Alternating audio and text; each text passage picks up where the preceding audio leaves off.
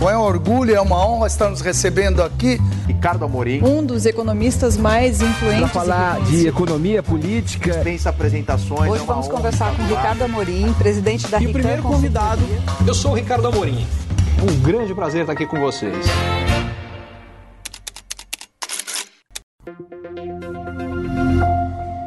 A reação dos mercados à eleição do Lula até agora precisa ser dividida em três fases. A primeira, na primeira semana após a eleição, ainda com a expectativa de que o equilíbrio fiscal seria preservado, o mercado reagiu até de forma positiva. A gente teve a bolsa subindo, o dólar caindo e caindo até bastante. Depois disso, Lula veio com declarações dizendo que ia chutar o pau da barraca do equilíbrio fiscal.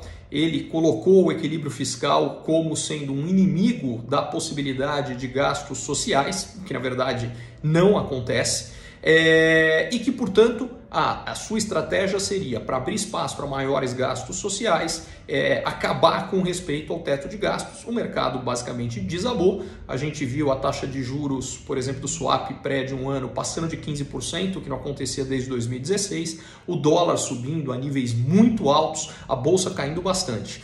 E hoje o que nós temos é um grande ponto de interrogação com como efetivamente será essa política econômica. O que próximo passo que vai determinar muito para que lado o mercado vai é a definição da equipe. Então é isso que a gente vai ter que acompanhar agora nas próximas semanas, nos próximos meses, é qual é a equipe e o que efetivamente ela faz. Se o equilíbrio fiscal for preservado, o Brasil está muito bem posicionado por hoje ser um dos poucos países do mundo onde a inflação já caiu muito. A inflação hoje no Brasil é metade do que ela chegou a ser recentemente, continua numa trajetória de queda, o que basicamente abre espaço no Brasil, mantido o equilíbrio fiscal, para que a taxa de juros no Brasil caia e caia muito em breve. Por outro lado, se o equilíbrio fiscal fiscal for embora, os juros vão subir, a gente vai ter o crédito cada vez mais caro, a economia vai frear e isso vai frear o nosso mercado de capitais também.